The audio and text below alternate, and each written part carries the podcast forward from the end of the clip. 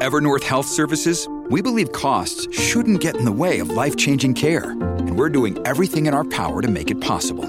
Behavioral health solutions that also keep your projections at their best? It's possible. Pharmacy benefits that benefit your bottom line? It's possible. Complex specialty care that cares about your ROI? It's possible. Because we're already doing it. All while saving businesses billions. That's Wonder made possible. Learn more at evernorth.com/wonder. En el mundo vivimos cada vez más años, casi da igual el país que miremos. Y digo casi porque una excepción es Estados Unidos. Durante décadas Estados Unidos ha ido quedando atrás en cuanto al crecimiento de la esperanza de vida. A partir de la pandemia directamente ha retrocedido. A esto contribuyen muchas cosas, las grandes bolsas de pobreza, su terrible sistema sanitario y dramas como el del fentanilo, que ya hemos contado en este podcast. También la violencia, que se lleva decenas de miles de vidas cada año. Y por eso hoy, en No es el fin del mundo, vamos a hablar del problema de las armas en Estados Unidos. No es el fin del mundo, el podcast semanal del orden mundial.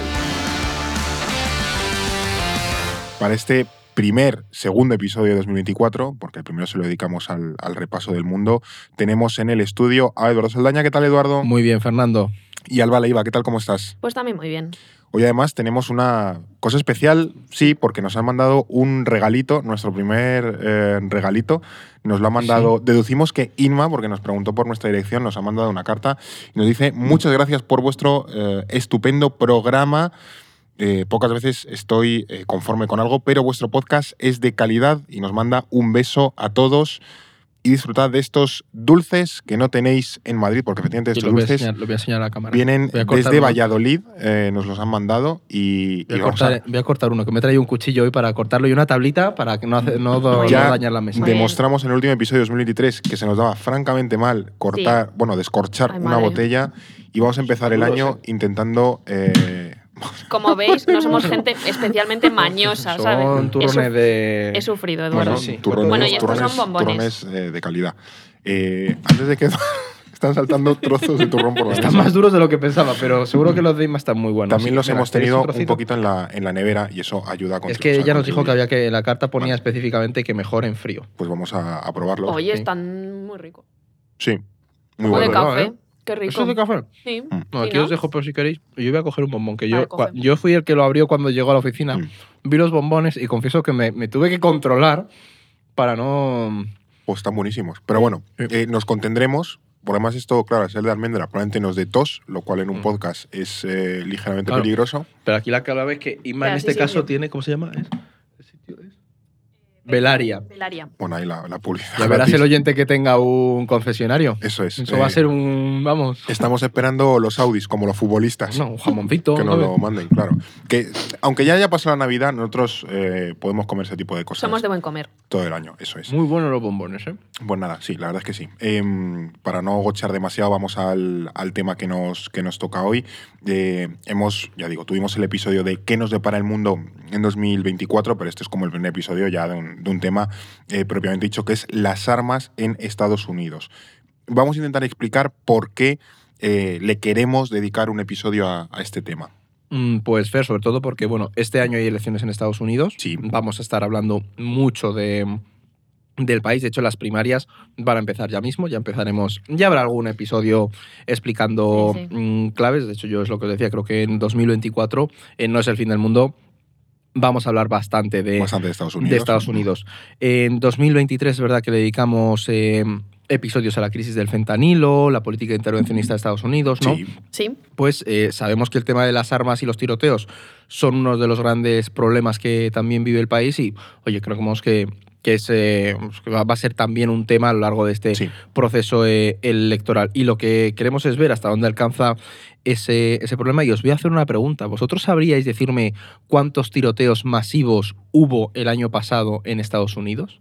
Yo creo que seguro llega a centenares o algo De- así. Muchos, desde luego. Yo qué sé, 200, 300. Sí. Tiroteos así. O masivos. sea, que a ¿eh? mí, Sí, me, sí. a mí me cuesta visualizar esa cantidad de tiroteos, ¿no? Pero siendo Estados Unidos me creo que sean centenares. Sí, una tonelada. Bueno, sí, son centenares, pero no tan pocos centenares como pensabais. 650 tiroteos masivos en Jolín. 2023. Un tiroteo masivo es el que tiene al menos eh, cuatro muertos o heridos en él. Claro, que 650. tiroteos normales, muchos más. El Claro. tiroteo No, no, estándar. claro, que ya, es ya es suficientemente grave, claro, ¿sabes? Es que Pero estamos bueno. hablando de dos al día, Jolín. con cuatro muertos o heridos. O sea, Es hoy va a haber em, probablemente dos tiroteos masivos en Estados Unidos. Y luego los que hoy. no se cuentan como tiroteos masivos, que por supuesto que habrá.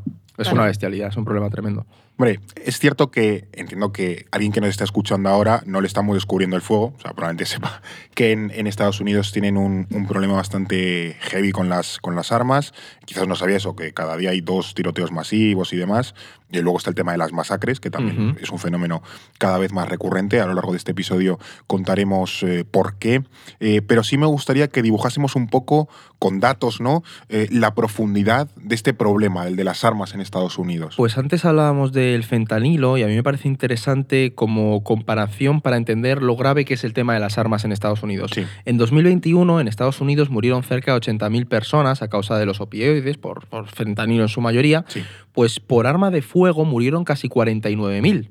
Bueno, Es una barbaridad, estamos hablando de prácticamente el 50% de muertes por, que por fentanilo, pero Sí, claro, pero curiosamente... entre fentanilo más armas ya te estás yendo a casi 130.000 personas Exactamente. Claro, muertas. es que son unas cifras de mortalidad altísimas. Claro. Ah, y al final que te baje también la esperanza de vida. o No, claro, claro, claro. Sí, claro. sí. Pero lo más curioso de todo esto, y este es un dato en el que no solemos caer, es que de esas casi 49.000 personas, algo más de la mitad fueron por, por homicidio, es decir, el típico tiroteo ¿no? en el que, que estamos acostumbrados a, a ver en la televisión Sí. que pasa en Estados Unidos. Y es que más de 26.000 personas se suicidaron utilizando un arma de fuego en Estados Unidos, que es una cara de la moneda que suele quedar fuera de- del radar mediático, ¿no? Claro, que pensamos en tiroteo y es como persona A dispara a persona B. Claro. Cuando en realidad más de la mitad de las muertes por arma de fuego en Estados Unidos son personas que deciden quitarse la vida. Y además este es otro problema grave que se entronca con cuestiones de salud mental. Sí. Ya sabemos que tener a mano armas de fuego o, bueno, armas en general facilita mucho este tipo de, de sucesos, ¿no? Pero claro, ¿cómo no va a ser fácil tener acceso a armas de fuego en Estados Unidos cuando por cada 100 civiles hay 120 armas de fuego? Ya. O sea, es, Claro. que eso- o sea, es que son unas cifras, bueno, es que no hay ningún país del mundo en el que se dé, es el único país del mundo con más armas de fuego que personas. O sea, Que luego es- ya, es un- por detrás, a mucha distancia, tienes a Yemen o Serbia. Claro, es que O sea, la primera potencia del mundo, luego Yemen o Serbia, en, en posesión de armas. Sí, el único país del mundo con más armas que armas Es de una fuego que- personas. Claro, y además lo curioso de esto, que luego lo, lo podemos profundizar un poco más, es que esta distribución de armas es muy desigual, porque bueno, vemos ese- esa proporción, pero claro, ¿quién, ¿quién tiene esas armas? ¿Dónde se concentran? Claro. Eh, porque, a ver, aproximadamente 400 millones de armas de fuego están en manos de un 32% de la población. Es decir, hay una población que acumula muchísimas armas y luego hay otra que a lo mejor pues, no tiene directamente o no posee ninguna. Claro. Eh, de hecho, según datos del Pew Research Center, eh, el, eh, bueno, pues el 68% de los estadounidenses no tienen un arma. O sea, Hmm. claro, aquí vemos, decimos, ¿qué, qué perfil es el que accede a Es esto? lo que tú dices, que al final una minoría grande, pero minoría al fin y al cabo, Claro. acumula, pues eso, millones y millones Sí, y sí, millones sí. De, de armas de fuego, que es una barbaridad. Claro, también es cierto que el 42% de la población reconoce que en su casa hay al menos un arma de fuego. Mm. Eh, algo que, que supone un problema en tanto que muchos niños, por ejemplo, viven en una casa Claro. que tiene un arma y algunos pueden llegar a tener acceso a ella. Vale, es lo típico de no solo guardas la lejía en el cajón alto, Claro. también guardas la pistola. La ¿no? típica Es que- caja de zapatos del padre, del Eso armario es. del padre En el- en el estadounidense. altillo. Claro. Sí, sí, sí. Esto como una canción de Nacho Vegas que habla de una señora que tiene unas, una, una pistola ilegal en, en las bragas, con, con las ¿En serio? bragas en un cajón. Pues esto en. Estados Unidos es el pan de cada día. Eso ¿no? es, es común, ¿no? Eh, y bueno, en cualquier caso, la realidad en Estados Unidos es, es tan evidente que el año pasado un 60% de las personas reconocía que, que la violencia relacionada con las armas es un problema muy grande. O sea, en esas que hay un consenso. Claro, hay también, un ¿no? consenso Claro, de decir, claro. oye, sí, sí, esto es un problema.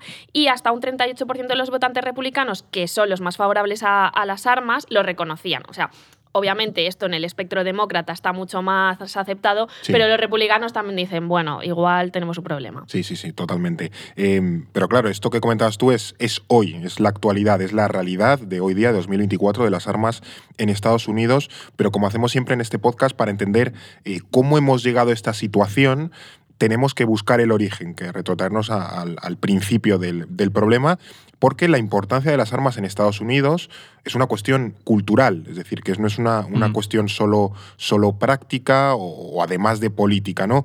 ¿Dónde nos tenemos que remontar para encontrar el problema de las armas en Estados Unidos? la Pues, importancia de las armas en Mira, Estados Fer, Unidos. nos tenemos que ir a 1791, en concreto a la segunda enmienda de la Constitución de Estados Unidos, Vale. porque dice, una milicia bien organizada es necesaria para la seguridad de un Estado libre, el derecho del pueblo a poseer y portar armas no se violará. Es- Esto es es- claro. Esta segunda enmienda es fundamental para entender esto. Este precepto constitucional es lo que consagra el derecho a actuar, actual perdón, a portar armas en el país. Curiosamente, por eso es una enmienda, este derecho no estaba en la Constitución original de 1787, sino que se añadió después Un- con una un- un batería de enmiendas. sí. Claro, entiendo que la pregunta que muchos harán ahora es ¿y por qué tanto empeño en que en 1791 no se añadiera explícitamente ese derecho a portar armas? Pues para eso tenemos que retroceder algo más y es que en las 13 colonias, cuando aún existía Estados Unidos, había dos factores relacionados con las armas muy importantes. El primero es el de la autodefensa. sí. Pensemos que aquello era un continente nuevo, aún por colonizar, estaban sobre todo en las costas, ¿no?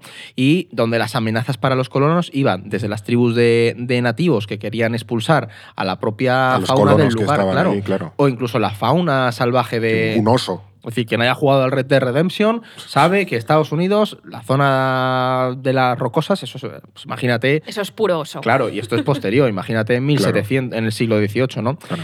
Entonces, fuera de las ciudades era recomendable tener un arma, un arma cerca. Sí, y como las- en el mundo rural en general, o sea, esto ha pasado y sigue pasando, o sea, en el mundo rural, pues tener una escopeta hasta hace poco No, no, era, claro. era lo habitual, vamos. Claro. Sí, Por porque, eso había o sea, animales salvajes con el ganado, yo que sé, lobos, osos. te enfrentas a unas amenazas que evidentemente en una zona urbana pues Eh, claro, no, no vas a tener, claro. ¿sabes? Y luego la segunda cuestión es la idea de la milicia, que también está recogida en, en esta segunda enmienda.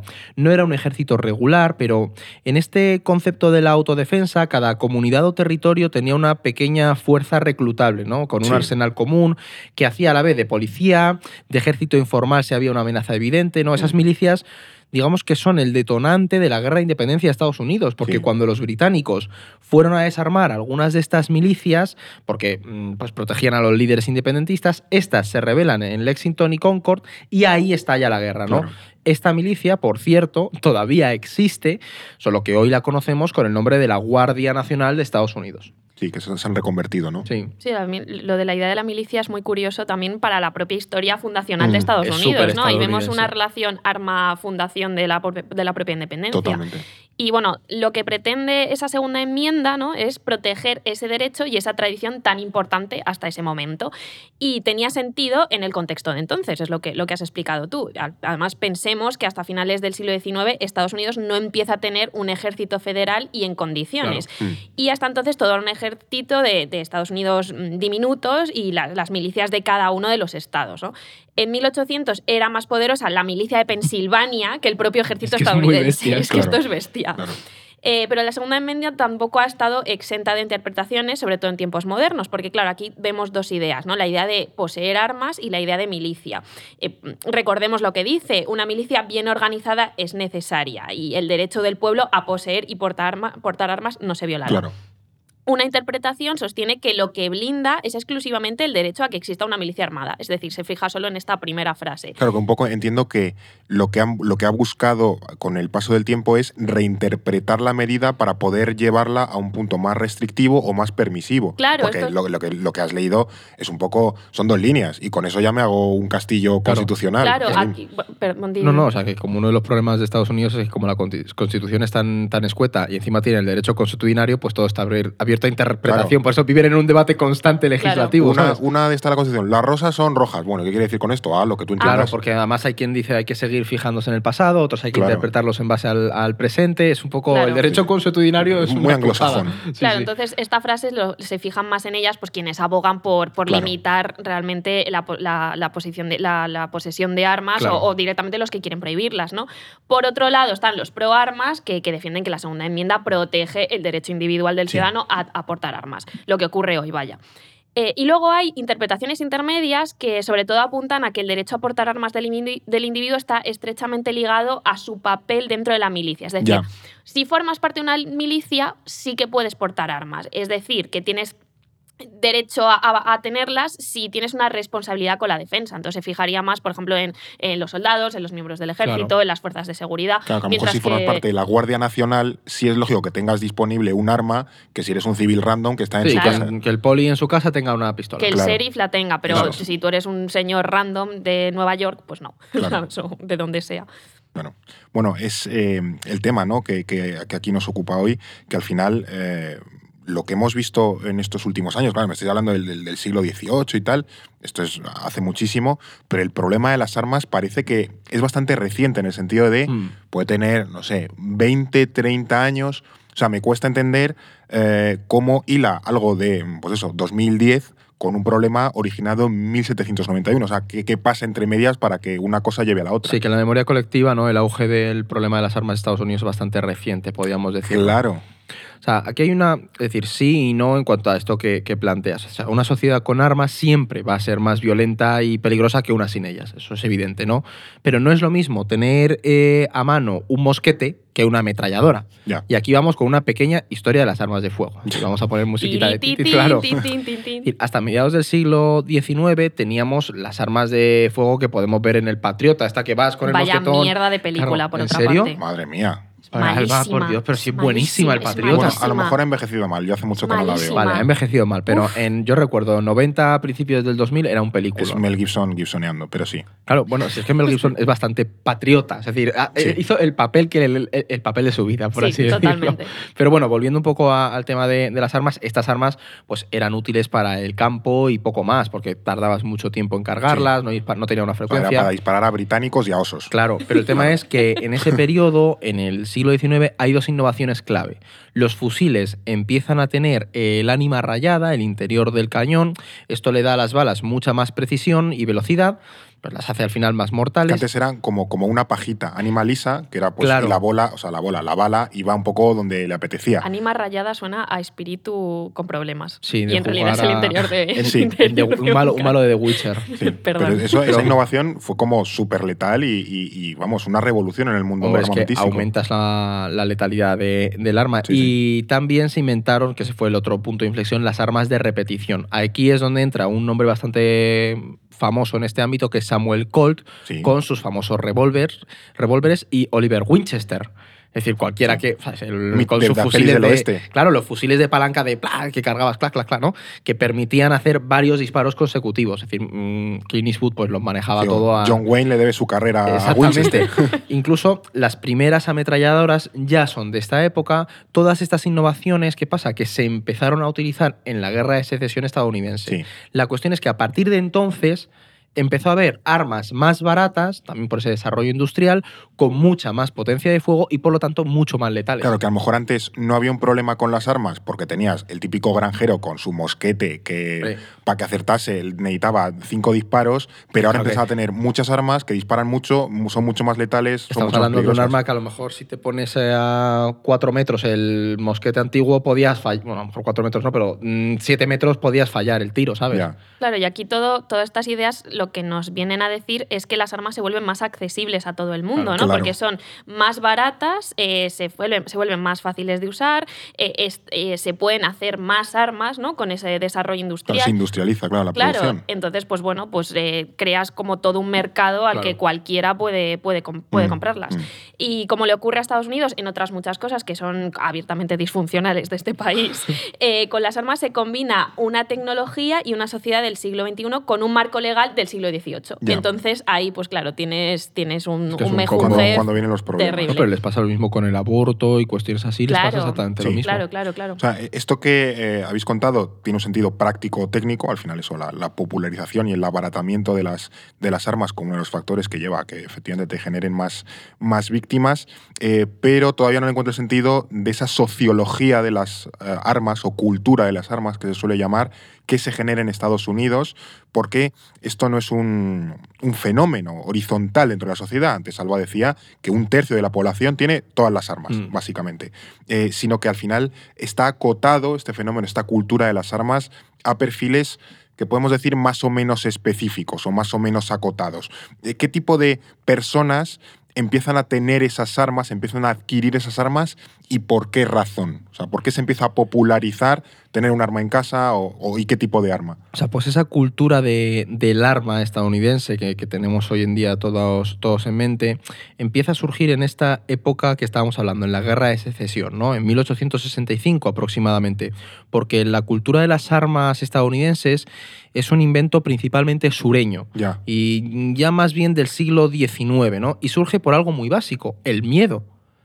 Y el tema es, ¿miedo a qué? ¿Miedo a quién, no? Ya. Mm, Cuando acaba la guerra civil y los esclavos son liberados, esto es otra enmienda que es la decimotercera, Sí. casi cuatro millones de personas negras pasan de ser esclavos a personas libres con todos los derechos.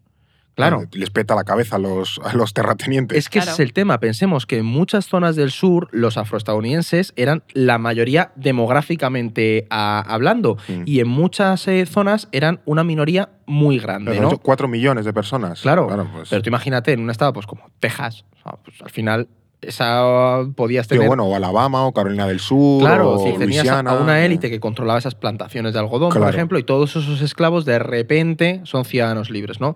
Los blancos habían perdido la guerra, estaban ocupados militarmente por las tropas del norte y Mm. asumieron que esos cuatro eh, millones de, de personas De que habían tenido esclavos. esclavizados hasta hace dos días podrían querer cobrarse algún tipo de venganza con sus antiguos amos. ¿Qué pasa? En cualquier caso, el sur de la posguerra era un lugar inseguro, ¿no? Mm. Así que decidieron armarse para protegerse de todo, de todo esto. Ya. De hecho, en esta época es también cuando se crea el Ku Klux Klan, que, que algún verdad, día sí. yo creo que podremos profundizar Buah, más sería- en, sería en este temón, ¿eh? tema, Mm. porque, porque el Ku Klux Klan da para mucho y, y además es otro de esos elementos orientados a difundir terror entre, entre la población negra, entre Sí. los católicos, entre cualquier grupo que no encajase dentro de esa eh, élite blanca que, que dominaba esa El, sociedad. el WASP, ¿no? Los WASP, Blanco, sí. anglosajón, Sí. protestante y tal. Justo. El problema es que las armas al principio tenían un sentido práctico, lo que hemos Mm. comentado, pero poco a poco pasaron a formar parte de la nueva identidad del sur blanco. Ya. Tener un, un arma eh, no solo te protegía, sino que era parte de, de- de tu yo, ¿no? De lo que, Claro, de lo de que lo tú que tú eras, defendías. Eh, tener arma- armas les hacía diferentes a todos los grupos de los que se diferenciaban. Les hacía especiales, les daba un sentimiento de pertenencia a un grupo y de una identidad común. Mm. Em, pero no solo, esto no se quedó solo en el sur y esas décadas son también las de expansión hacia el oeste. Claro. Eh, entonces, la conquista de nuevos territorios y, y la expulsión de los nativos, pues, pues también fomenta esta cultura de las armas. Mm. En buena medida, la creación de comunidades rurales donde las armas una vez más se convirtieron en ese elemento central es la razón de ser de, de todo eso, ¿no? Y siempre estaba implícita esa desconfianza del Estado, la reivindicación del individuo, pues, pues el vaquero, la imagen que tenemos todos en la cabeza de yo, mi, mi rifle, mi pony y, y- Justo. y ancho es el oeste para... para Pony. Pony, eh, hay una canción que es la de My, My Rifle, My Pony and Me. De, Ah, vale, vale. No entendía la referencia. Sí. Vaya giro. Yo, tampoco, Yo también estaba diciendo, digo, Clint Eastwood era un pony. No, es una canción, es una canción Sí, sí, bastante sí. bonita, la verdad. Aquí no haces ninguna mención al Red Dead, que tú eres No, muy pero- del Red Dead Redemption. A mí, este, o sea, es que estaba escuchando a Alba con mucha atención porque estaba pensando en si tú imaginas la idea del destino manifiesto, Claro. te imaginas un, con un arma ante, ante la nada y, y- y ante lo, lo, in- in- lo- lo- ¿cómo es? lo desconocido, Sí. ¿sabes? O sea, Claro. o sea, el destino manifiesto es esa idea de Estados Unidos que tiene que expandirse, llegar y descubrir nuevos territorios. Y siempre te vas a imaginar a alguien con un revólver. Claro, nunca va a haber nadie ahí para protegerte. Estás ante lo, lo salvaje, ¿no? Que todo esto, claro, pues tiene una narrativa detrás muy problemática. Pero entonces, ¿cómo te proteges de lo sa- salvaje? Pues obviamente con un rifle. Claro, pero que eso no te pasa con. O sea, yo te diría que con muy pocos países te pasa el, el hecho de que asocies su identidad eh, y su creación al arma. Es Claro. decir, lo puedes asociar con algún país fallido. Sí, pero esto es curioso, lo que comentáis es que al final es un fenómeno que surge en un lugar concreto, por un contexto concreto, y luego se va extendiendo por el resto del, del país. Y como luego veremos, entra una especie de bola de nieve de cuantas más armas hay, más inseguro me siento, más armas Claro. hay, más inseguro me siento. Claro. Y es muy ideológico. Es decir, tiene una asociación clara, conservadora. Y, o sea, es que. Es, es que Sí, sí, con una narrativa de Sí. Estados Unidos al final. Claro. Bueno, entiendo que todo este eh, miedo que sentían los, aquellos sureños va un poco eh, también de la mano de las olas que vivía la criminalidad en, en Estados Unidos. Eh, quizás suena un poco eh, cliché, pero me vienen a la cabeza esas imágenes, yo que sé, los, los gángsters de los años 20 y, y 30, la delincuencia, por ejemplo, con las drogas de los 60, Ujú. yo que sé, las imágenes del, del GTA y las pandillas en los, en los Sí. 90, allá había olas bastante importantes de criminalidad y claro, entiendo que, bueno, si las armas eran la forma de defenderte, pues vivan las, vivan Claro, las es armas. que son tres olas que provocaron una fuerte proliferación de las armas en Estados Unidos y no tan curiosamente los primeros controles de armas en el país, que esto es Claro. bastante paradójico. porque se iba de madre, supongo. Claro, o sea, durante los eh, años 20 y 30 los homicidios empiezan a subir muchísimo. Digamos que estamos en la época de la ley seca, que empieza en los 20, ¿no? El crimen organizado va creciendo. Sí, Al Capone, los intocables de Lionel. Claro, en el 29 tienes la Gran Depresión. Es una época insegura, con Sí. mucha pobreza, desigualdad, crimen organizado. Son dinámicas que pasan en todos los estados, solo Sí. que no en todos los estados se da la, la ca- la casualidad de que tengas muchas armas, o sea, la posibilidad de poseer armas, ¿no? El pico de esta ola llegó en el 33-34, que son los años en los que se termina la ley seca y se pone en marcha el New Deal de Roosevelt. Mm. Hombre, no Pe- es casualidad que la criminalidad empieza a bajar cuando paras la ley seca la economía, y, claro. y la economía vuelve a ir bien. O sea, el crimen organizado se ha beneficiado muchísimo en Estados Unidos de esta Sí. legislación, ¿no? Claro. Para limitar la proliferación de armas en esta época, en 1927 se prohíbe enviar pistolas por correo postal. A mí me me- parece esto- muy, Muy bien. Esto Sí. me encanta. es una Muy bien. decisión muy acertada. Aquí tiene su pipa de Amazon. Claro, o sea, tú Pues- imagínate el cartero en plan diciendo, pero otra más, ¿sabes? y la cuestión es que ya en los años 30, después de toda esta proliferación y el crimen organizado, empiezan a crearse leyes específicas para grabar las armas con un impuesto y exigir, por ejemplo, un registro pues, de aquellas personas que tuvieran armas de fuego. Un detalle por su parte. Claro, pero no son cosas muy revolucionarias, pero eh, que, que se, que, que se venía de la nada absoluta. Claro. Decir, Ese tipo de cosas que ahora no parecen tan obvias no existían en ese Claro. periodo. Sí. Que esto, es que antes que mencionabas a los gángsters, me estaba acordando de la peli de, de Paul Newman de El Golpe. Ah, sí. que Es que también buenísima. Y nada, que me gusta mucho esa peli. Y la quería mencionar. Una, ¿Cómo una peli tiene- que le gusta a Alba que empieza a ser como Bollero, que le gustan dos pelis. Oye, de verdad. ¿eh? Espartaco y no sé qué otra fue hace poco. ¿Espartaco también te gusta? Espartaco me Me parece un encanta. peliculón. Espartaco me encanta. peliculón, sí, sí. Es tristísima, lloras muchísimo, pero, pero sí, sí. Eh, bueno, a ver, luego la segunda ola eh, de inseguridad viene en los años 60 y 70, sobre todo por el fin del boom de la prosperidad de posguerra mundial. Sí, ¿no? Ahí nos ya pasó a todos. Claro. Llega la resaca de la posguerra. Y vuelve la pobreza, la segregación en los barrios, la desigualdad, aparecen las drogas baratas y adictivas, eh, como por ejemplo la, la heroína o la cocaína. Mm, sí. Y es también una época de magnicidios. Todos tenemos en la cabeza el asesinato de Kennedy en el 63, el de Martin Luther King en el 68, el de Robert Kennedy unos meses después, también ese mismo año. Y la reacción a todo este clima de inseguridad es la ley de control de armas en el, también en el 68, que probablemente sea la más importante de Estados Unidos relacionada con este tema. O sea, para vernos a una, irnos a una legislación importante nos tenemos que ir al 68. Y se tenían que haber cargado un presidente Y se ya. tenían que haber cargado a un presidente y a su hermano. Eh, limitaba esta ley el comercio de armas entre los estados y tenía cosas revolucionarias como prohibirle la venta de armas y munición a delincuentes, que era algo que no se consideraba. Bueno, y, Ya. y- y de ACA, ¿eh? Claro, de repente tengo una idea. Claro, a este asesino reincidente no podemos venderle más armas de fuego. Bueno, pues Claro. a lo mejor la usa para no para abrir latas de cerveza.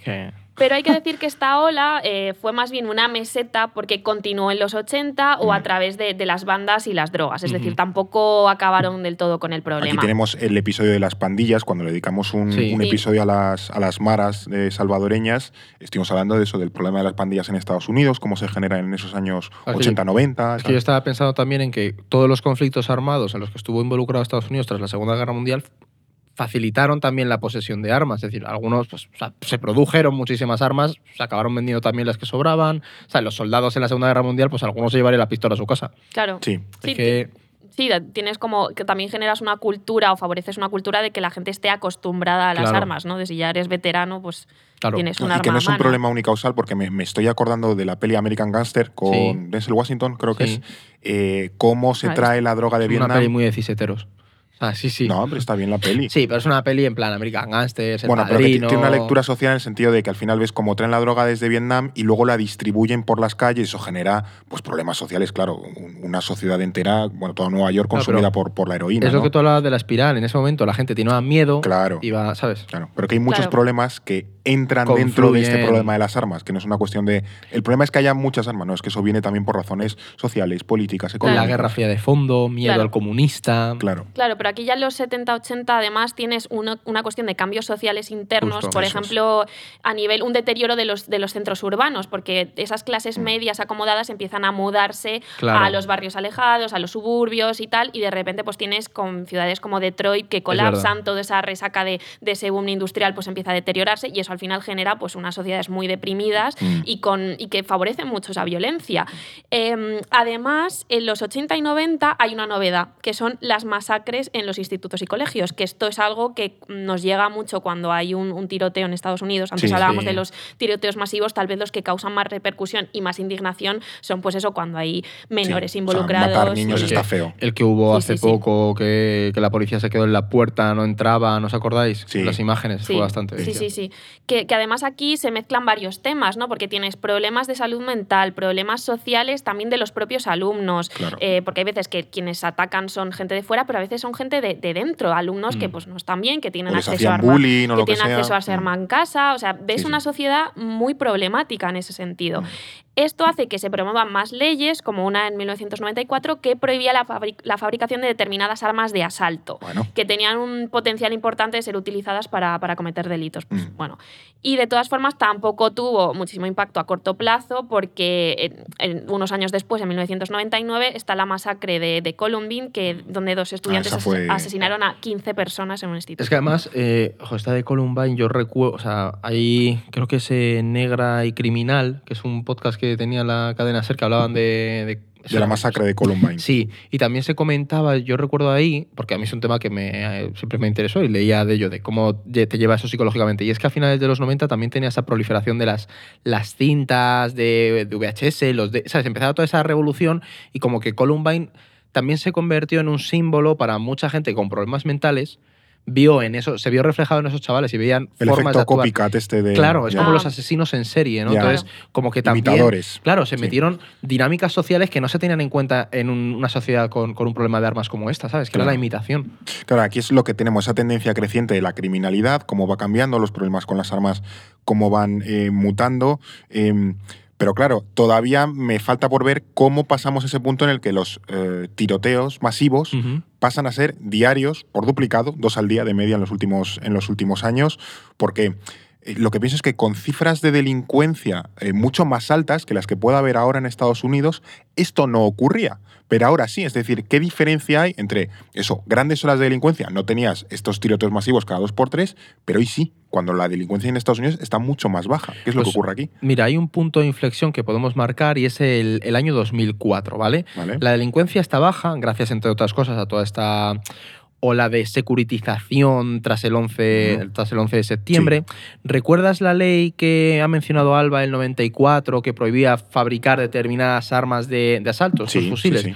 Bueno, pues era una, tenía una moratoria de 10 años. Ah. Y en 2004 el Partido Republicano no la renovó. Ya. Vaya, por Dios. Claro, y eso sí que fue un game changer porque esta aspiración es una de las semillas del problema que tenemos actualmente con, con estas muertes. O sea, y estamos hace 20 años solo. Claro. Claro. En 2004. O sea, que es bastante tocho que el Partido Republicano mm, frenara la continuación de una ley que prohibía la, la producción de fusiles de asalto. Pero bueno, ¿os suena el nombre de la R-15? O sea, a mí no. El Suena, AR suena un poco arma de Call of Duty. Sí, pero- yo si habéis jugado al Counter y demás. O sea, si me dices que es una R15, te digo un arma seguro, pero Claro. no te sé qué decir Pues que es. el- cual. Eh, AR es de Armalite, ¿vale? Y es un fusil de. Es que yo diría que es el fusil de asalto más mítico de Estados Unidos. El que os imagináis en la guerra de Vietnam. El que tiene el- como una cita por encima. Sí, que, tiene como un así. asa, que es el mítico en el que Ah. colgabas el casco, que se empezó a usar ya, creo que en la guerra de Corea ya se empezaron a utilizar, en la guerra del Golfo también, la O sea, el que- invasión el de que Panamá, sale en el mítico de Estados Unidos durante la Guerra Fría, ¿no? O sea, es que la Guerra Fría es la época de la R-15 en Vale. Estados Unidos. Era un poco como el equivalente al Kalashnikov soviético, barat- Vale. barato, potente, fácil de usar Hmm. y también es modulable, ¿no? O sea, porque le puedes poner y quitar accesorios. Bien, pues en 2004, cuando esta moratoria termina, apenas el 3,6% de las armas de fuego fabricadas en Estados Unidos eran este AR-15. Vale. ¿Vale? En 2019, este porcentaje alcanzó el 25%. Oh, Dios. Es decir, que una de cada cuatro armas fabricadas en el país era una R-15 en 2019 o un arma similar, es decir, un fusil de asalto. Un arma que, de nuevo, está diseñada para combatir. Es decir, Claro, no para, para- para cazar. no- disparar al claro, Vietcong. Claro, es que no te cuando- vas a ir a cuando- cazar un ciervo con una R15, Cuando piensas en, un- en protección personal, piensas más en una pistola, ¿no? En una pistola de mano. Pero Claro. aquí estamos hablando de armas de asalto. Claro, es que son armas, o sea, es que es un fusil de un, de un militar. Claro, armas de, invadir Panamá o de estar Sí, sí, eso, en la selva contra el Vietcong. O... Sí, sí, sí. Pero sí. la subida porcentual es tremenda. Claro. Tal cual. Y al mismo tiempo, desde 2004 vemos un aumento de los tiroteos masivos en Estados Unidos. Eh, de hecho, el pico reciente fue en 2017. Eh, y aquí, claro, tenemos que pensar, ¿hay una relación entre la proliferación de la R-15 y el número de tiroteos masivos? Pues sí que la hay. La hay. Bueno, La hay. claro, tenía pinta. Eh, de hecho, el Washington Post investigó el año pasado el impacto de este rifle y descubrió que en 10 de los 17 tiroteos masivos con más muertos desde, desde 2012, el AR-15 estaba presente. Mira. O sea que aquí, eh, correlación absoluta. Claro, si solo produces, bueno, solo no, pero vamos, un cuarto de tu producción de armas es esa, eh, es un arma como barata, fácil de usar, eh, pues es que al final, claro, acaba, en- acaba en todos lados. Claro, ya. Lo usa todo el mundo. Justo, sin ir más lejos, 16 millones de estadounidenses, o sea, un 5% de la población, tiene al menos una R-15 en casa. Habrá gente que tenga dos, incluso. Claro. Eh, y el por si se te rompe uno, si se te Una ataca, locura, si no arranca. Es que me vuela la cabeza. Y bueno, esto puede chocar un poco con que la, la- la gran mayoría de los homicidios en Estados Unidos, en el fondo, se siguen cometiendo con una pistola, lo que decíamos antes. Al sí. final es algo que. Es, es fácil de es más llevar, fácil, de la llevas, esconder. la llevas en el bolso. Claro. eh, y no tanto con este tipo de armas de asalto, pero bueno, nos, nos llama la atención. Y, por, y esto te lleva pues, a dos problemas diferentes. Uno es que muchas armas en circulación generan muchos homicidios aislados entre sí, y otro que pocas armas muy potentes te llevan a masacres con decenas de personas. Y O sea, así ya hay- tienes las cifras Claro. que tenemos. Está como el problema de las pistolitas que matan a poca gente muchas veces, Sí. pero claro, luego sale el loco con un arma light que se lleva a, a 30 Claro, de, y de- además de repente. El, pro- el problema del, de la R15 es que también se ha convertido en un símbolo. Que igual que las armas es una idea identitaria, el AR15 ya lo empieza a ser o ya lo es.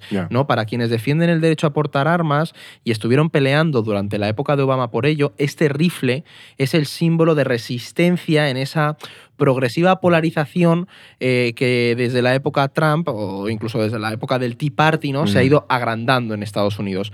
Hasta la propia Asociación Nacional del Rifle ha llegado a definirlo como el rifle más popular de América. Es que es, es que es tan americano, Es que es todo tan muy- estadounidense, es todo muy pero americano. el problema es que si no entendemos que es tan estadounidense, no vamos a entender hasta dónde está Claro.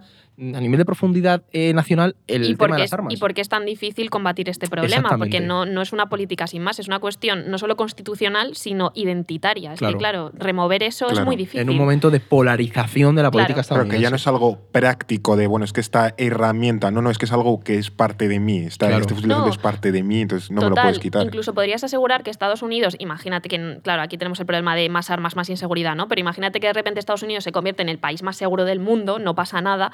Seguramente la gente seguiría teniendo armas. Claro. Claro. o sea, no, no se concibe eso. Sí, bueno, y aún así hay una correlación, porque, por ejemplo, otros países con muchas armas son, por ejemplo, Finlandia y Suiza, y se sabe que los problemas con las armas, muertes relacionadas con, eh, con armas de fuego, son mucho mayores en países donde hay más armas de fuego. O sea que no, no hay como esa falsa, falso deba- debate de puede haber un país muy seguro Claro. con muchas armas. No, Claro, eso no existe. claro. Si hay muchas armas, va a ser más inseguro por, por narices. Pero bueno, tú has apuntado, Edu, eh, dos nombres que creo que son interesantes. Uno es el, el Partido Republicano, eh, bueno, que se, se ha convertido en el gran defensor de las, de las armas. Es un apoyo político muy importante que también viene por actores como otro de los nombres que tú has mencionado, que es la Asociación Nacional del Rifle. Eh. ¿Quién es esta gente? Y entiendo que eh, son como la cabeza visible del lobby de las armas en Estados Unidos. Pues la Asociación Nacional del Rifle yo diría que es como ese actor en la sombra, ¿no? Que cuando tocas, o sea, no en la sombra en cuanto que es el, el poder detrás, no Sí. es el Sí. lobby, por así decirlo, Sí, es sí, el lobby sí. armamentístico, Sí, sí, ¿no? sí. O sea, la Asociación Nacional del Rifle fue fundada en 1871 y hasta 2003 estuvo presidida por Charlton Heston. Que esto me encanta. De hecho, otra recomendación de peli que hoy estamos como muy clásicos.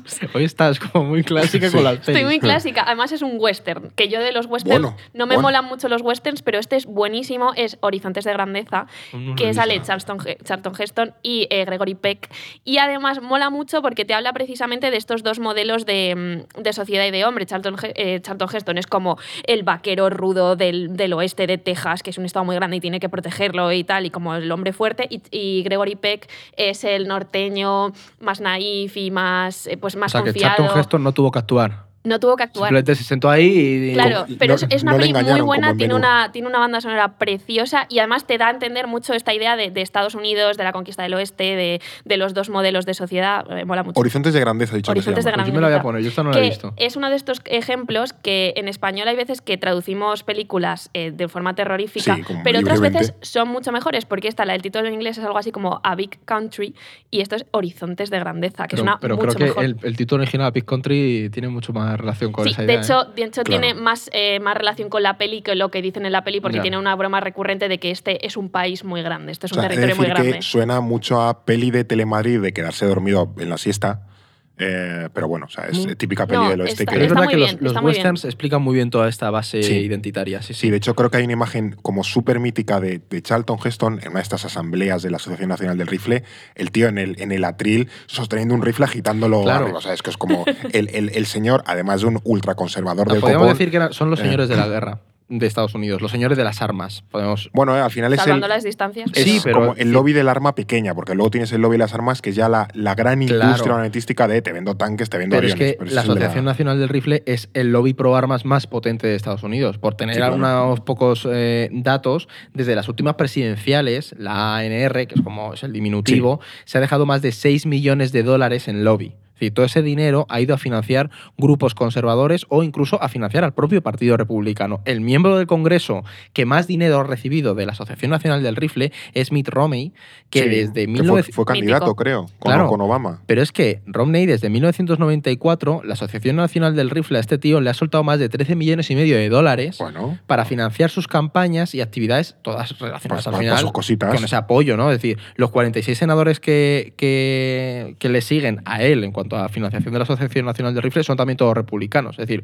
a ver, saben dónde invertir su dinero, ¿eh? Sí, eso sí, lo tienen Total, muy claro. total. Además, el poder de, de cada parte en esta lucha de lobbies es muy asimétrico, porque el lobby contrario a las armas se deja cada año unos 2 millones de dólares Sí. frente a los 6 de, de la Asociación Nacional de- del Rifle. Es que el lobby pro armas en general gasta entre 10 y 15 millones de dólares al año, a los que hay que sumar otro millón más de los fabricantes de armas que también, buscan influir. claro. Es que es muy, muy bestia. el- claro, o sea que a lo mejor el, el- el lobby pro armas en general gasta entre 7 y 8 veces más que el, el lobby que busca Claro, regularlas o limitar más, más Estás las armas, ¿no? compitiendo contra un gigante.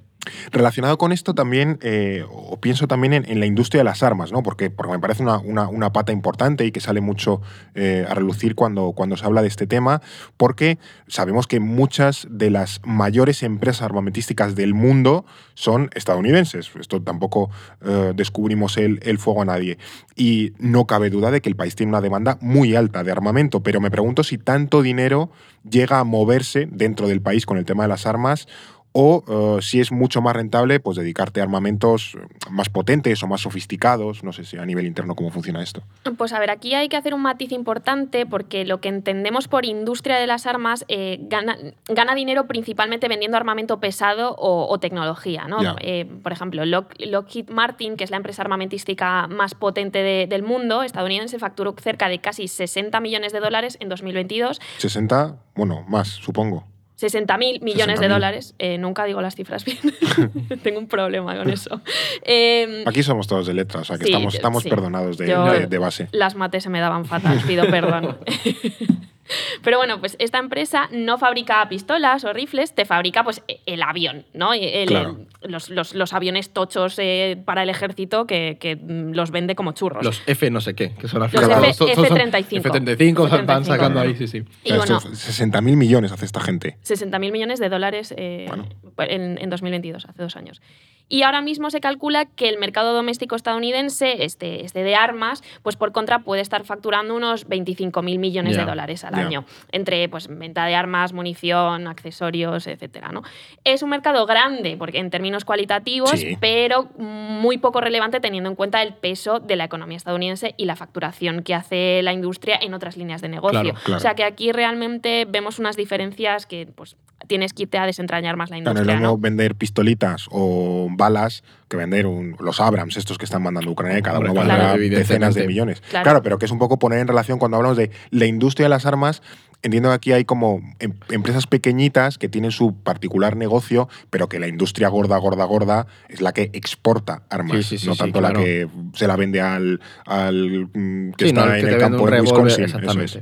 Pero también hay que tener en cuenta pues, eh, qué empresas pueden fabricar cada tipo de armamento, ¿no? De cada tipo de armamento, porque al final esto es un mercado con mucha empresa pequeña que solo se dedica a esto. Claro. Pues bueno, yo hago pistolitas y ya está, y me dedico a las pistolitas y vendo mis pistolitas. Bueno, pues tampoco vas a tener una facturación tan grande, ¿no? Mm. Al final, la facturación de la empresa más potente del sector de las armas de fuego no hace suficiente dinero como para entrar entre las 100 empresas armamentísticas más potentes del Claro, mundo. Son claro. cosas distintas. Así que, bueno, pues es importante relativizar. Pero aquí, por ejemplo, hay una cosa que creo que hay que añadir y es que el hecho de que sea tan un, un mercado tan lleno de pymes, por así decirlo, hace que también sean muy influyentes a nivel local Sí, y a nivel claro. político y electoral, porque tienes un tejido económico base alrededor de esta industria de las armas nacional, ¿no? Claro. Sí, que a lo mejor a Lockheed Martin le da igual lo que pase en Utah, pero a la empresa Colt Claro. o a Remington sí, Sí. que le y importa lo que pasa oye, en pues tiene una facturación X, te genera tanto empleo y es amigo del alcalde del pueblo de X sitio, ¿sabes? Sí, Sí. sí. Sí, y al final, en la América profunda, haciendo esa simplificación, pues sí que mueve eh, Claro. bastante, bastante dinero. Ahora vamos a ir a entender un poco eh, cómo es esta cuestión de- de- de- del apoyo, también del trasfondo que sigue habiendo a nivel sociológico en las armas. Pero antes, además, Eduardo se está poniendo finísimo al, al turrón que nos han traído. Yo le veo ahí. Se llamaba, ¿no? Sí, Espectacular, Inma. yo Tremendo. es que te voy ahí Voy echando a la mano. aprovechar mientras haces Te voy esto. ahí echando la, la Este no mano de vez en cuando. Está, está mirándolo ahí. Este no lo he probado. Luego no me vas Está a comer, riquísimo. pero bueno. Eh, pues ha llegado el momento de enseñarte la fantástica libreta que tenemos en, en el orden mundial, porque en este 2024, como ocurrió el año pasado, si te suscribes durante un año con el código podcast, te llevas esta libreta y además pues estás suscrito durante un año, que eso nos ayuda eh, bastante a continuar con, con este podcast. Así que puedes eh, entrar en elordenmundial.com barra suscríbete y ahí metes el, el cupón, el código podcast y te lo llevas con un 10% de descuento y además de regalito esta fantástica libreta. O sea que, que ahí queda. Esto es No es el fin del mundo. Hemos visto también cómo eh, el sentido de tener armas ha ido cambiando con el, con el tiempo en Estados Unidos. Eso, desde cazar grizzlies a luego al final pues acabar defendiéndote de, de los esclavos que, que habías, que te habían liberado unos, unos pocos años antes. Entonces, la lógica se ha ido adaptando a un contexto que de alguna manera puede resultar amenazante, porque claro, a lo mejor después del 11S teníamos ese, Sí, ese ese miedo, a los atentados. sí. Eso es, eso es. Como que el miedo se ha ido adaptando a cada situación, pero ahora, curiosamente, la amenaza es la propia gente que tiene armas. Entonces, ¿cómo ven hoy en día los estadounidenses esta cuestión? O sea, ya no hay una amenaza externa o súper, eh, en fin, eh, determinante, sino que la amenaza es el propio tío que tiene armas. Pues es un tema muy interesante porque además no es una realidad homogénea. O sea, si uno, yo si- siempre es bueno para temas estadounidenses visitar el Pew Research Center, que Sí. tienes un montón de datos sobre el país Sí. y eh, lo hemos estado bicheando. Y por ejemplo, el perfil eh, de quien tiene armas en Estados Unidos sería sobre todo de un hombre blanco que no tiene estudios universitarios, que vive en una zona rural, que es conservador o afín al Partido Republicano. sí. Sería un poco ese estereotipo del redneck, ¿no? Pero siendo más precisos, y creo que es mucho más elegante, por así decirlo, ¿no? Eh, podríamos irnos a una clase trabajadora del campo o de los estados rurales que se aleja mucho del perfil cosmopolita, de educación superior que puede haber en, en las ciudades de costa, ¿no? Hay un mapa muy bueno de la mm, geopolítica de Estados Unidos que tenemos y al final hay mucha riqueza urbana concentrada en las costas y Sí. un interior muy vacío, ¿no? Es como esto es el perfil del americano estadounidense promedio del interior, básicamente, Claro. que, no, es- que no es Del urbano. Midwest, sí. Eso Y es. aquí llegamos a una de las preguntas clave. ¿Por qué la gente tiene un arma de fuego? Bueno, pues en el Pew Research ahí hay datos y un 72% contesta que la razón principal es para protegerse. Vale. Faltaría saber mm, de quién se tienen que proteger Es que exactamente. esa es como la, la duda, ¿no? Es como, Como de quién, de de que quién te estás es el miedo. Tengo Sobre miedo. todo- ¿De quién tienes miedo? Eh, tengo que protegerme. ¿De quién? Y sobre ¿O todo sabiendo el perfil de quien tiene el arma, porque viendo los eh, porcentajes y los datos te tienes que proteger de otro igual que tú. ¿Sabes? Claro. Claro. Entonces, pero al menos sí que hay una mayoría que está de acuerdo en que las leyes sobre las armas deberían ser más estrictas, especialmente entre las mujeres, minorías, eh, jóvenes y sobre todo el público afín al Partido Demócrata, que es casi unánime en esta, posición- en esta opinión. Pero aquí hay datos curiosos y es que cuando pasamos de enunciados más ambiguos a propuestas concretas, este nivel de división se reduce. En el fondo están más de acuerdo de lo que Claro. creen, ¿no? Por ejemplo, preguntaron a gente de distintos partidos si estaban a favor de ciertas políticas para prohibir, por ejemplo, para prohibir que gente con problemas mentales pudiesen comprar armas, hasta un 88% de los republicanos dijeron que sí. Eh, Esto está bien. O sea, Que, que, bueno, una persona claro. con problemas mentales no pueda comprar un arma, pues Sí, el tiene es que te lo- sentido. el problema- el problema es que te lo tengan que preguntar. claro. Ya, ya, ya. No, pero claro, en el momento en el que se convierte algo Claro. identitario, pues tú estás o sí a todo o no a todo. Pero a lo mejor cuando te, te, lo, te sacan de ese marco y te van a una cosa muy concreta y dices, jolín, pues esto, Claro. oye, para mí tiene sentido. Pero luego también hay también más consenso con, con cuestiones que podrían incluso sonar radicales para, para ese electorado republicano.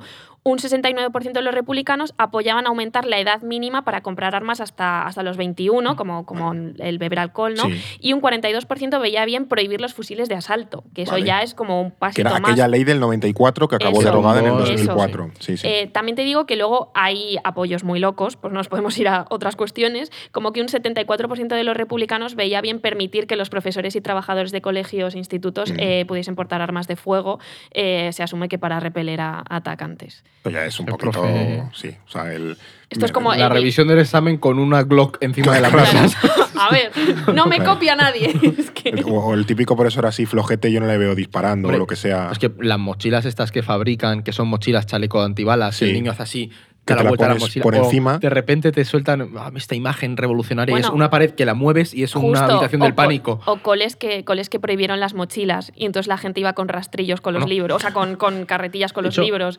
O sea, hay cosas en- como muy. que ya son un poco meme de internet, pero. puf. Las, ahora que tú hoy, como estás cultural, eh, Madre mía. ¿Cuándo la- no estoy cultural? Las pelis míticas de los 90 en las que era un profesor que se iba a un barrio marginal a dar Sí. clases, en esas pelis había un arco detector Sí. de metales Sí. en todas. Sí, sí, sí. Claro, pero eso Bueno, se hizo. Los sigue habiendo, ¿eh? Había, Bueno, sí, sí, claro. Muchos que- institutos que tienes que... pasar como un aeropuerto. Pues es que ese es al final ese Claro. cambio, ¿no? Es decir, se- Hab- Había una peli que no recuerdo cuál era el nombre, que a mí me gustó mucho cuando la vi, pero a saber cómo ha envejecido así muy noventera, de una chica blanca que hace ballet que se va a un instituto por razones que he olvidado, eh, instituto de mayoría negra súper violento, eh, rollo, y de- también pasaba los arcos y entonces hacen como ahí un- una unión del hip hop y el ballet.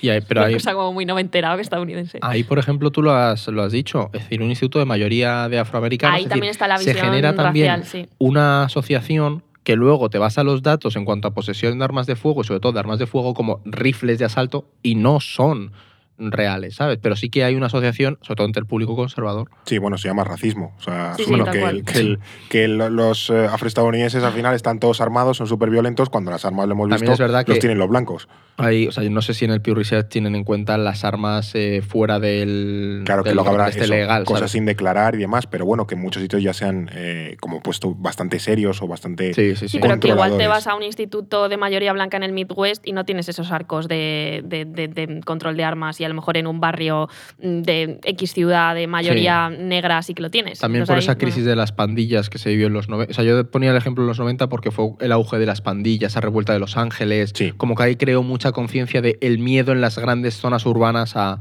a las armas cortas. Sí, eso se ve bien en el GTA San Andreas. Em, es Sí. verdad. Ahora Haremos más- uno, un capítulo del GTA ahora que viene el próximo, sobre bueno, Rockstar y lo, GTA. lo el 25 o algo así. Yo ya me estoy pasando el, Tú ya vas el GTA V una- un para, para estudiar. Bueno, eh, y ahora mismo el tema de las armas, ¿cómo se está abordando? Porque hemos visto que el problema es muy grave, que hay hasta cierta eh, conciencia en el electorado que podía parecer más, más en contra, que el, el problema no deja de crecer, porque esto es una cuestión que es que no, no, no, no se reduce, sino que cada año va peor. Eh, tenemos además año electoral, o sea Sí. que puede ser un poco positivo para ciertos electorados meterle mano y decir, mira, estamos limitando el- el tema de las armas. O sea, ahora mismo está un poco parado, es decir, no está en el centro del debate político en Estados Unidos eh, la cuestión de, de las armas. Las iniciativas vienen sobre todo por parte de los demócratas Claro. o en estados demócratas, porque como pasar legislación federal se ha vuelto casi imposible y los estados tienen mucha autonomía para desarrollar sus asuntos, pues aquellos estados donde los demócratas tienen bastante apoyo han ido poco a poco restringiendo la venta y posesión de armas, ¿no? Mm. Y un poco a base de resultados, ir convenciendo al resto. Yo creo que se está apostando por, por esa estrategia. Por ejemplo, California es uno de estos estados, de los estados más restrictivos con las armas, y aunque no se puede prohibir, ha puesto tantas trabas y limitaciones que se hace muy difícil sacar un arma fuera de casa, ¿no? O sea, de hecho, eh, es de los estados más poblados que menos tiroteos masivos ha sufrido. Claro. También pasa algo parecido en la ciudad de Washington, que aunque no pertenezca a ningún estado porque está dentro del Distrito de Columbia, eh, también tiene normas muy restrictivas respecto a portar armas. Eh, en la práctica lo hacen casi imposible en público, parecido a California. Y esa es una de las razones por las que, además, el asalto al Capitolio no acabase mucho peor. Que es que Mm. esto es algo que también tenemos que pensar, porque, porque es probable que muy pocos manifestantes portasen un arma al estar prohibido. Pensemos cómo podría haber acabado toda esa protesta eh, donde cientos, quizá miles de personas armadas con pistolas y fusiles de asalto entrando en el, en el Congreso o en cualquier otra institución democrática, ¿no? Y bueno, hace justo un año, en, en enero de 2023, se intentó introducir de nuevo una ley en el Senado para una prohibición federal de las armas de asalto, como, como en el 94, Sí. pero no ha avanzado gran cosa y es muy probable que dependa de cómo acaban las elecciones de este mes de, de noviembre. Y parece difícil que los republicanos se sumen a, a un, bueno, pues a un suicidio político Claro. de, de prohibir algo así en un año electoral. No lo van a Eso hacer. no lo hacen ni de coña. Sí, pero es verdad que en muchos sitios, claro, lo, lo que hacen como la constitución es clara en el sentido de se permite el derecho a portar armas, pero no especifica nada más y hay otra, eh, otro precepto constitucional que permite a los estados regular cualquier asunto que la constitución no defina como que es Claro. asunto federal, los estados han dicho, bueno, voy a ir a, a buscarle un poco las vueltas a la constitución para ir limitando cada vez más las armas hasta intentar hacerlas de facto Sí, eh, que no puedas. ilegales, o sea, que al final no la puedas ni llevar eh, por la calle. Y si la llevas en coche, tiene que ir en una caja sellada en tal sitio. Entonces llega un mundo en el que es nada práctico Claro. llevarlas y, y- y en- y- Tienes todo tu salón lleno de AR-15. Sí, básicamente no, no, Seguro en que alguna casa sí. casa de Estados Unidos. eh, Claro, pero al final, o sea, la estrategia en realidad no está mal, pues de nuevo por los datos, porque al final un estado republicano más moderado, si ve que lo de California da resultado, dirá, oye, pues a lo mejor tenemos que intentar ir por esta vía, Sí. si se va de las manos, ¿sabes? Los estados demócratas lo- sí que lo han hecho. O sea, por ejemplo, cuando yo estuve en Estados Unidos hace dos años, sí que, eh, o sea, como europeo, que vive en un mundo pacífico y, civilizado, eh, sí que tuve ese, ese miedo de decir, jolín, si aquí de repente hay un tiroteo, ¿qué, qué pasa? ¿Qué haces? ¿A, a dónde vas? Porque esa gente al menos sí que tiene, sabe qué hacer, pero yo y tú no. planteate si California, con la crisis de opioides y drogas también. que tiene, tuviera una libertad de portar armas como la que hay en otros estados. Tendrían un problema muy, muy gordo. Totalmente. No, de no, hecho, y- yo creo que se están dando cuenta de ese problema en estados a los que está empezando a llegar el problema de, la- de las drogas. Claro. Sí. No, aquí quizás es que, bueno, nunca hay consenso sobre eh, que las armas son un problema en el sentido de esto hay que limitarlo de alguna manera, aunque sea tu derecho y tu, y tu identidad. Y, eh, y menos todavía en un año electoral, ni la población ni los partidos pueden imponer su posición porque no hay ninguna mayoría clara. Y además también, eh, hay, que, hay que recordar, lo apuntabas tú antes con, con el tema del, de la R15, el trampismo eh, estos años ha hecho de las armas también parte de su identidad y su propio movimiento político. O sea, muchas de las masacres de los últimos años vienen precisamente por supremacistas blancos que están relacionados con todo ese universo de la ultraderecha y la pasión por las Es que armas y el demás. terrorismo supremacista es la pri- una de las principales amenazas Claro. para la seguridad la interna de más, Estados ¿no? Unidos. Sí, Sí, yo no sé si esa y el fentanilo van ahí ahí. Sí, sí, sí. Sí, sí, además es un dato que se suele pasar mucho por No, alto. el ¿no? terrorismo Pues- extrema derecha. Sí, Sí, sí. sí. Eh, también tenemos que constatar una realidad y es que Estados Unidos hoy es más permisivo con las armas que hace 20 años, ¿no? Lo, lo veíamos con, con la ley del 94.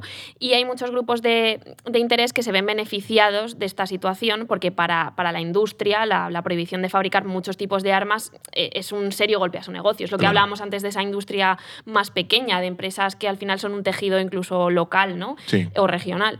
Y como mencionábamos antes, la cultura de las armas que ha resucitado con el auge del alt-right Mm. eh, y del trumpismo ha trincherado a una buena parte del espectro político re- republicano en un inmovilismo, ¿no? De como tenemos aquí una demanda muy fuerte y una cuestión identitaria de este es nuestro electorado al que tenemos que apelar, pues como con otro- tantos otros temas no lo vamos a tocar. Claro. O sea, sí, tenemos a lo mejor unos republicanos más moderados que admiten que hay un problema ahí, que podrían avanzar hacia una regulación, pero ahora dicen, bueno, no, no es el Sí, y momento. en año electoral no se juegan, claro. Claro, y el problema es que esto choca muchísimo con la situación real y con el hecho de que los tiroteos masivos son mucho más frecuentes, mucho más mortales que, que en cualquier otra década anterior. Entonces, ¿cómo solucionas este problema? Y el problema de reconocer eso es que les pone frente a un espejo delicado. Si antes esos asesinatos venían por delincuentes comunes, algún, lobo solitario o chavales con, chaval con con problemas, eh, hoy muchos vienen por miembros de su propia comunidad política, eh, que, que un día pues, pues les da por cargarse a cientos de personas en, eh, a tiros, ¿no? Y subirlo en. Twitch. Y subirlo en Twitch.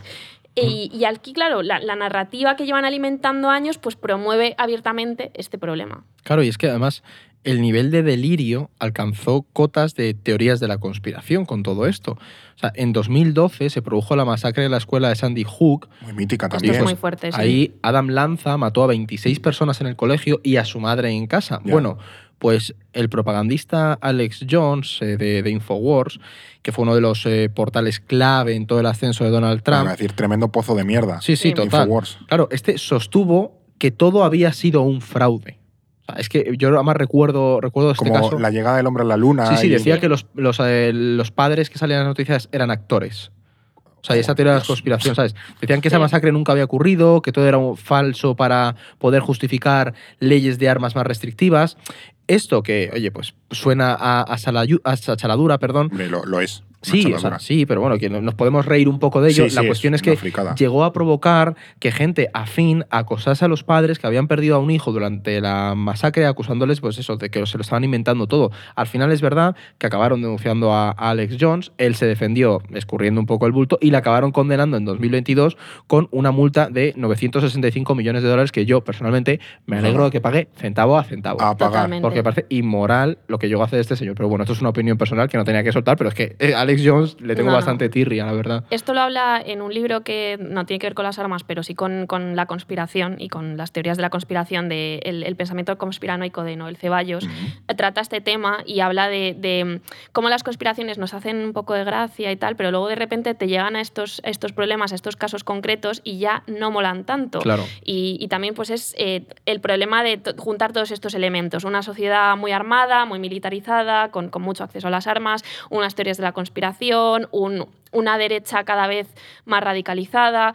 Pues de repente tienes estos problemas y es, es, un, es algo a considerar. Mm. Sí, es un libro interesante. También habla del- de, lo, de lo que Eisenhower denominó el complejo industrial militar, Sí. que también ha sido pura gasolina para eh, muchas conspiraciones y visiones así un poco... Esto sí. eh, bueno, pues viene a, viene a decirlo el, el pensamiento, eh, el, el- o sea, el, el complejo industrial militar, que hay una especie de élite industrial militar, que es lo que maneja todo en Estados Unidos, que ahí está la industria de las armas, Ah, vale, vale, los vale, políticos sí. de sí, Washington sí. y tal y cual, y que Estados Unidos debe defenderse de ese complejo militar eh, industrial.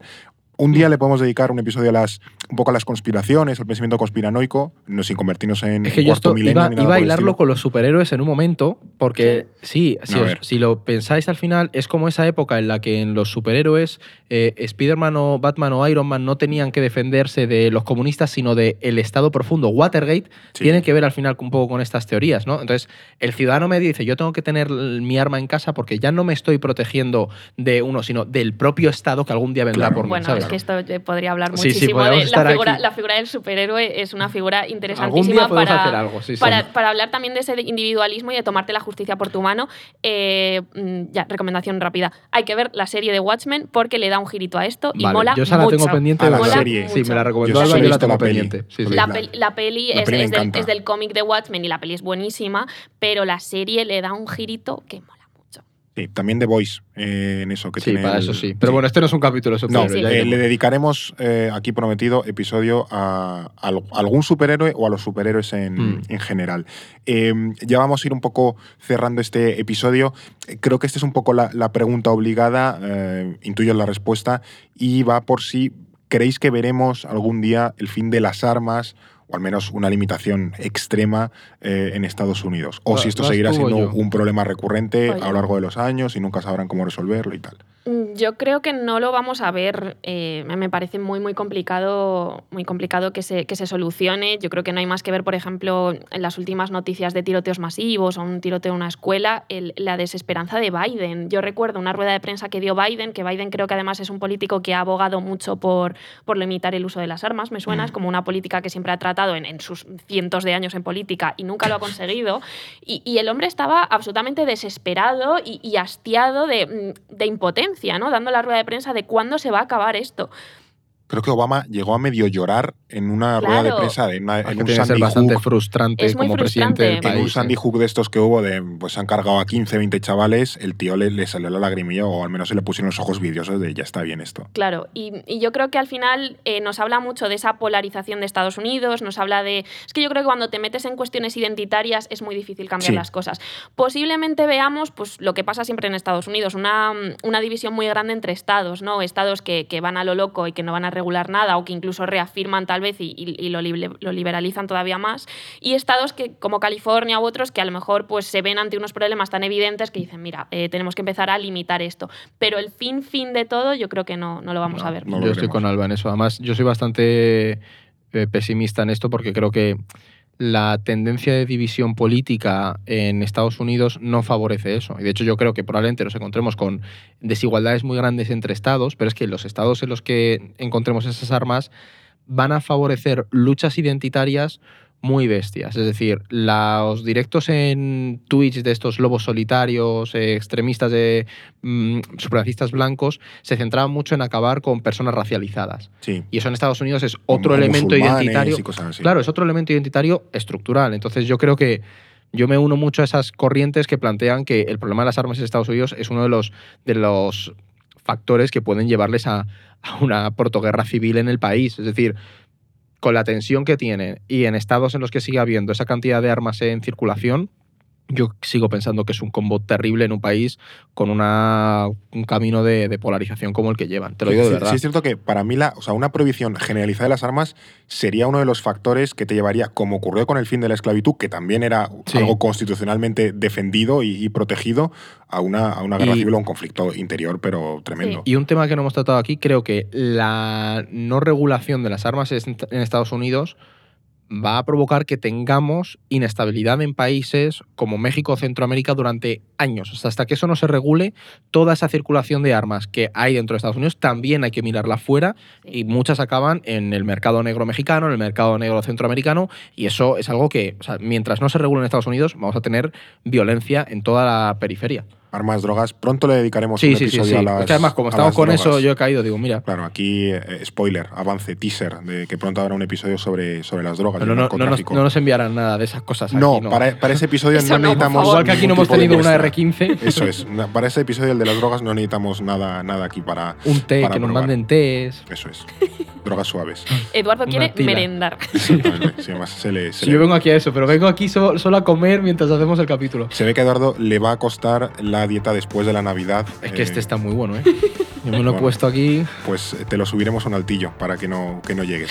Bueno, yo espero que si nos estás escuchando o viendo en, en YouTube hayas disfrutado de este episodio, has aprendido un poco más, sobre todo para cuando tristemente haya una masacre en Estados Unidos. Que la habrá. O sea, que por la habrá, desgracia, por este año electoral yo creo que va a haber. que la habrá por desgracia, pues eh, tengas un contexto mucho más completo y te ayude mucho mejor a entender eh, lo que ocurre y por qué ocurren las cosas. O sea, que, que gracias a los dos, gracias Alba Gracias a vosotros. y gracias Eduardo. A ti, Fernando.